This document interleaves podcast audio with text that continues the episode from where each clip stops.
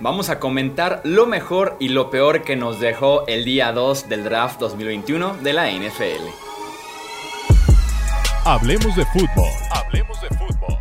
Noticias, análisis, opinión y debate de la NFL con el estilo de Hablemos de fútbol.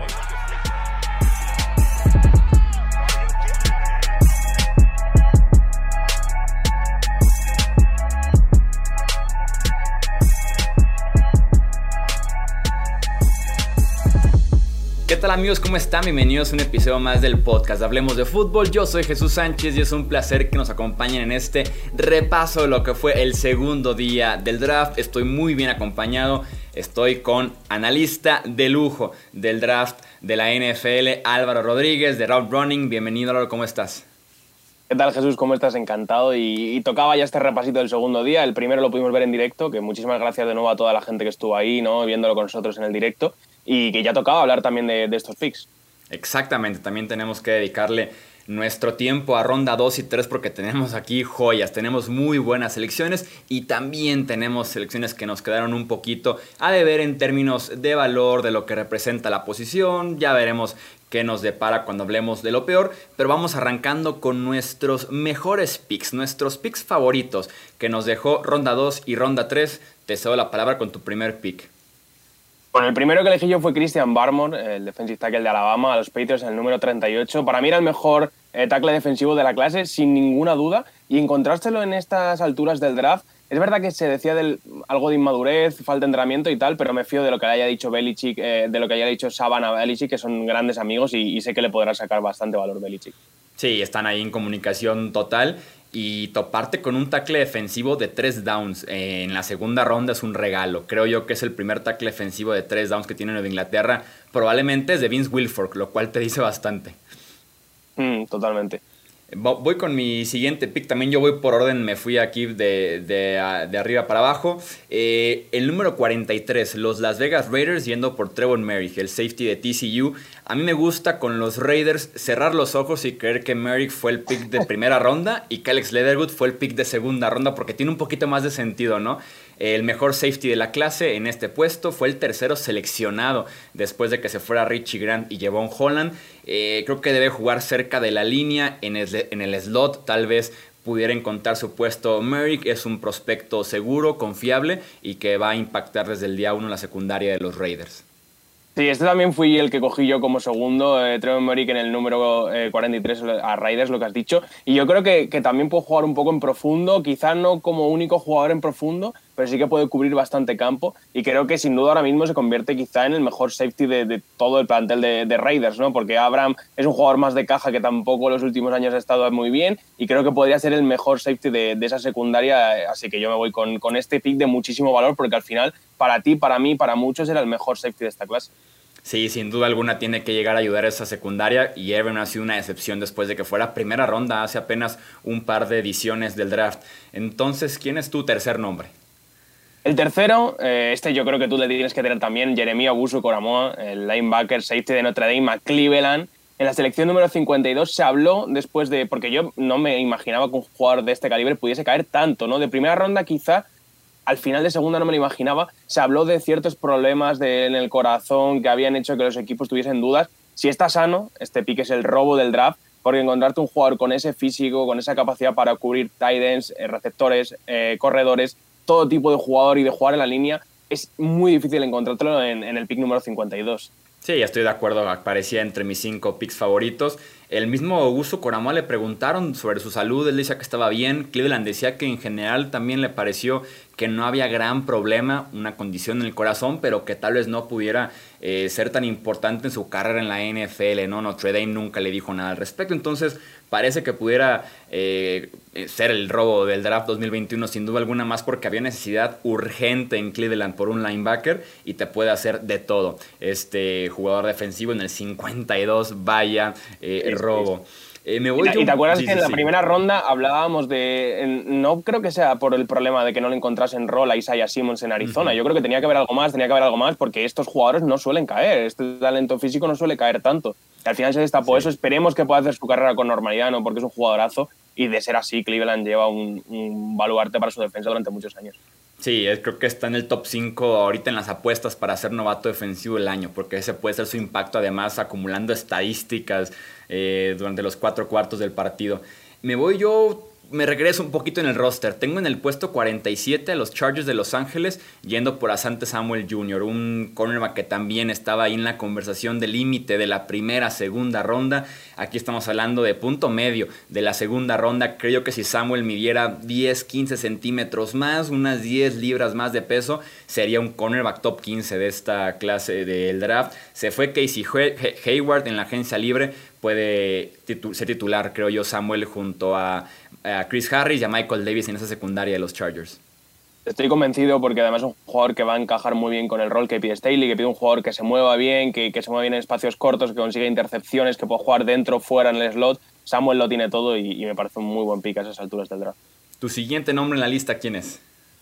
Pues el siguiente mío es Diami Brown, el receptor de North Carolina al Washington Football Team, al equipo de Washington en el número 82. Y Washington con eso cubre los tres niveles del campo en cuanto a sus receptores. Tiene a Curtis Samuel para jugar en la zona corta, Terry McLaurin, que juega bien en todos los lados, pero en la zona intermedia yo creo que es donde destaca. Y ahora tiene ese eh, jugador que puede atacar la zona profunda como Diami Brown, que, tiene una gran velocidad, puede, localiza muy bien el balón. Y yo creo que, va a aportar mucho a ese ataque desde el primer día y que se va a entender bastante bien con Fitzpatrick. Exactamente eso. Creo que además los tres encajan con el sistema que te puede dar Fitzpatrick, que es agresivo, ¿no? Que es ser vertical un pase tras otro. Los tres lo pueden hacer sin ningún problema. Y sí, Brown está para ser top 3 de esta ofensiva en la posición de wide receiver. Sin duda alguna, eh, un muy buen pick por parte del, del fútbol team. Yo casi en ese mismo rango, en el 87, tengo a los Pittsburgh Steelers tomando a Kendrick Green un liniero ofensivo interior que manejamos en nuestro episodio de los cinco mejores linieros ofensivos interiores. Tres años titular como guardia, también puede jugar de centro. En ese sentido, va a ser utilizado en Pittsburgh, ya dijeron, como centro, como sucesor de Marquise Ponzi. Ideal para bloquear por tierra. Es muy bueno su inicio, su arranque de jugada e ir hacia adelante, acabando con el primer y el segundo nivel también. Creo que en ese sentido encaja bien con lo que va a buscar Pittsburgh, que es volver a retomar con ese juego terrestre con Najee Harris ahora. Mm. El mío, el último, yo creo que es un jugador que, a todos nos parecía que podía ser antes, que es Ifeatu Melinfongu, el, el cornerback de Syracuse en la selección número 101 a los Detroit Lions, que bueno, le pudimos entrevistar para la guía de Root Running y la verdad es que como persona, Jesús, increíble, o sea, buena persona, centrado, súper amable con nosotros, siempre está muy pendiente, pero es que aparte en el campo lo tiene todo muy físico, es alto, tiene brazos largos, tiene buena velocidad, tiene el perfil atlético para, para ser un buen eh, cornerback al otro lado de Okuda y a ver si esa secundaria de los Lions empieza a mejorar un poco después del nivel tan malo que ofrecen el año pasado y creo que son dos piezas muy buenas, Okuda y, y para empezar a construir desde los dos cornerbacks exteriores. Yo también cierro con un cornerback, un pick antes que el tuyo, Elijah Molden en el número 100 con los Tennessee Titans. Creo que puede ser el slot corner titular de esta secundaria desde la primera semana, que justamente perdieron a tres esquineros en esta agencia libre. Desmond King, que no fue la solución en Tennessee. Entonces, Elijah Molden, que te puede jugar en esa posición. Tal vez también desde la posición de safety, que también sería necesidad en Tennessee. Entonces, eh, cierro, cierro los mejores picks con Elijah Molden. Vámonos al costado contrario, al aspecto negativo. Eh, vamos con cinco picks también cada uno. ¿Quién es tu primer nombre? El primer nombre, yo también seguí aquí un poco. El orden es Richie Grant, el safety de, Central Florida, a, los Falcons en el número 40. Creo que es, ya lo hablamos aquí, muy inteligente, tiene buenos instintos, pero creo que le falta físico, le falta atleticismo, le falta rango ¿no? para ser un gran safety en esta liga. Creo que puede ser un buen titular, pero quizá siendo el, segundo safety elegido hubiese preferido a Mori, que hubiese preferido a otro tipo de jugador. De acuerdo, también mi primer nombre justamente era Richie Grant. Lo tenía yo más como un prospecto de tercera ronda, sin duda alguna no el segundo mejor safety de la clase, no tiene ninguna eh, habilidad física especial, hablabas mucho de la velocidad, entonces sí, creo que no me parece un safety tan especial en ese sentido para ser tomado número 40 eh, global, de acuerdo con Richie Grant. ¿Quién es tu segundo nombre? El segundo es Tutu Atwell, eh, el receptor que se va en el número 57 a los Los Angeles Rams, que además es su primera selección de todo el draft. Que hablábamos, ¿te acuerdas que hablábamos que Devonta era un jugador poco pesado, que se podía sufrir? Es que Tutu Atwell es menos aún, son 149 libras, que son 67 kilos, y es el jugador drafteado con menos peso de toda la historia desde que se llevan recogiendo datos ¿no? en la Combine desde 2000, que, que se tienen los primeros datos que he podido ver. Y es que es verdad que tiene una gran velocidad, es velocidad de 4.27, 4.28, una cosa así, pero creo que su mejor comparación sería J.J. Nelson, el receptor de Arizona, que también tiene esa misma velocidad, ese mismo peso, pero es que J.J. Nelson fue quinta ronda, ¿no? Seleccionar a este jugador en segunda ronda creo que es uno de los, de los picks con menos valor de, de todo el draft. También yo tengo a Tutu Atwell, era mi tercer nombre en esta lista. Pesamos lo mismo, no corremos ni cerca la de velocidad, pero sí peso lo mismo que Tutu Atwell. Mi problema es que una navaja suiza, porque eso es lo que va a hacer Atwell, por lo menos en este inicio de carrera con los Rams, en la segunda ronda, y como dices tú, tu primer pick del draft y le sumaría que se supone que Sean McVay siendo una mente ofensiva brillante pudiera convertir a cualquier wide receiver en, un, en una buena opción en la ofensiva, ¿no? E ir en dos drafts consecutivos con tu primera selección por un jugador ofensivo como lo fue running back, después wide receiver, otra vez wide receiver en este draft. Mm, siento que, que, pudieran explotar más bien otras posiciones temprano en el draft y dejar que Sean McVay y su sistema ofensivo ganen el juego aéreo mejor, su mejor comparación es de Sean Jackson, es el jugador en el que puede fijarse que va a estar en la plantilla de los Rams, pero igual es un rol ¿no? que ya tiene el equipo para este año, ¿no? que para este año ya lo tiene cubierto. Yo no sé cuánto va a aportar Tutu Adwell en su primer año, creo que, que muy poco, como comentabas tú, una baja suiza, algunas jugadas diseñadas, pero no sé si se va a poder hacer con un puesto de receptor titular. Sí, debería ser poco lo que pueda aportar porque depende justamente de que saben los espacios, está lleno ese grupo de wide receivers de los Rams. Yo tenía como segundo nombre, tres picks antes, en el 54 a Dayo o de Jimbo. Eh, que se fue a los Indianapolis eh, Colts. Creo que Sano eh, pudiera ser una buena posición para él este número 54. Se desgarra el tendón de Aquiles en enero. En ese sentido, los Colts hacen este pick pensando en noviembre, diciembre, tal vez incluso 2022 en adelante. Tiene versatilidad, eh, manos violentas, pero hubiera optado yo por otra posición, ya que fuiste pass rusher también en la primera ronda, u otro pass rusher que te pudiera aportar un poquito más y que fuera más completo eh, en el caso de jugando por fuera de la línea, como no es el caso tanto con o, de Jimbo.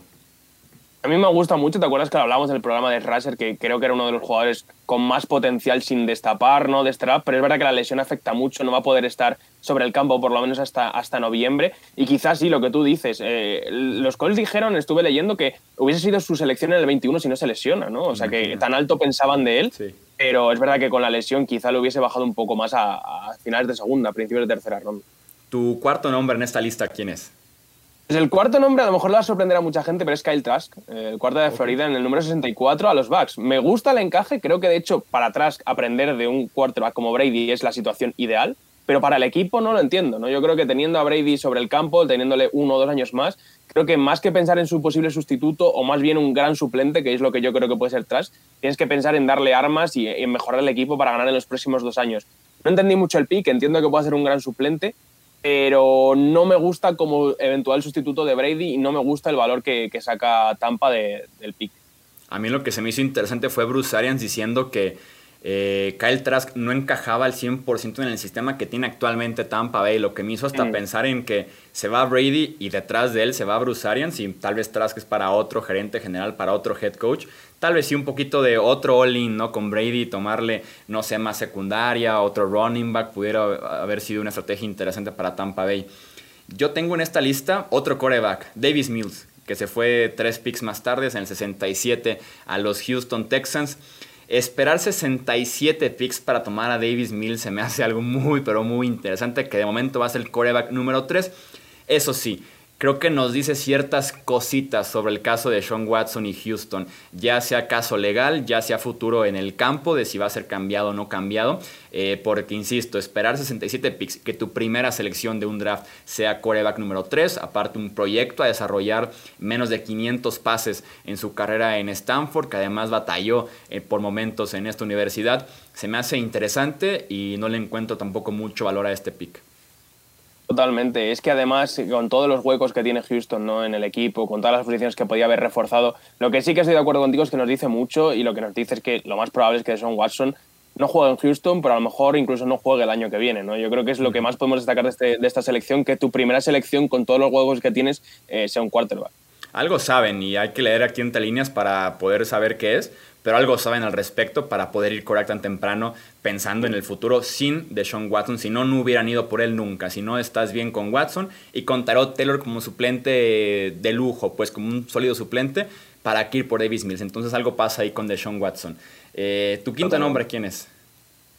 Pues el mío es Nation Wright, el cornerback de Oregon State que se fue a Cowboys en el número 99. Yo ni siquiera le tenía en el radar, en el radar Jesús. No me imaginaba que fuese a ir tan pronto. Luego le he estado viendo y, me vuelvo a reafirmar, ¿no? Yo creo que es muy, muy pronto para él. Es un jugador muy alto, está cerca de los dos metros, los brazos larguísimos. Pero la verdad es que atléticamente es muy limitado y se le nota que no está a gusto todavía por el campo, no se mueve bien. Estoy mirando las marcas de atléticas y, tiene cercanas a las peores de la historia en, los tres conos, en el salto vertical, en el 20 yard shuttle, en el press banca. O sea, fuera de que es alto y que tiene brazos largos, no le veo mucho más atléticamente y como jugador no está para nada hecho. Así que no entendí muy bien el pick de los Cowboys aquí en el 99.